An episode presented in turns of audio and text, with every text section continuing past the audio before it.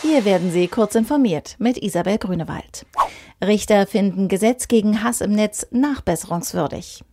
Der Deutsche Richterbund kritisiert das vor anderthalb Jahren in Kraft getretene Gesetz gegen Hass im Netz als wenig effektiv.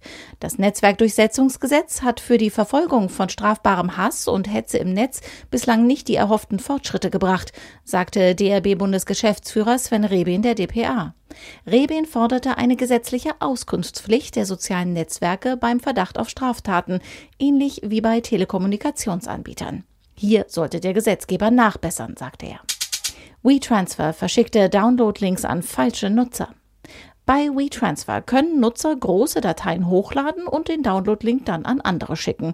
Nun kam es offenbar zu einer Datenschutzpanne. Zwischen dem 16. und 17. Juni verschickte der Cloud-Dienst E-Mails an die falschen Leute. Heißt also, dass Nutzer über den falsch verschickten Link potenziell Zugriff auf fremde und vertrauliche Dateien hatten. Die betroffenen Download-Links hat WeTransfer inzwischen allesamt blockiert, um weitere Downloads zu verhindern. Als weitere Gegenmaßnahme hat WeTransfer einige Nutzer aus ihren Accounts ausgeloggt und Passwörter zurückgesetzt, um die Konten zu schützen, erklärt der Anbieter in einer Security Notice.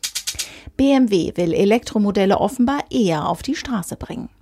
Bereits 2023 und damit zwei Jahre früher als bisher geplant, will der Autohersteller BMW 25 elektrifizierte Modelle im Angebot haben.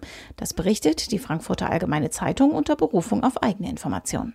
Zudem habe Vorstandschef Harald Krüger das Ziel ausgegeben, den Absatz von elektrifizierten Automodellen jedes Jahr um mindestens 30 Prozent zu steigern. Ein Sprecher wollte den Bericht der Zeitung nicht kommentieren. Steam stellt Ubuntu-Support ein. Die Spieleplattform Steam wird künftige Versionen von Ubuntu nicht mehr unterstützen. Betroffen sind Versionen ab 19.10, teilte ein Valve-Entwickler auf Twitter mit. Valve will sich demnach bemühen, die Probleme für Steam-Nutzer auf Ubuntu so gering wie möglich zu halten. Für die Zukunft wird sich das Unternehmen aber auf eine andere Linux-Distribution konzentrieren. Welche das ist, bleibt vorerst offen. Diese und alle weiteren aktuellen Nachrichten finden Sie ausführlich auf heise.de.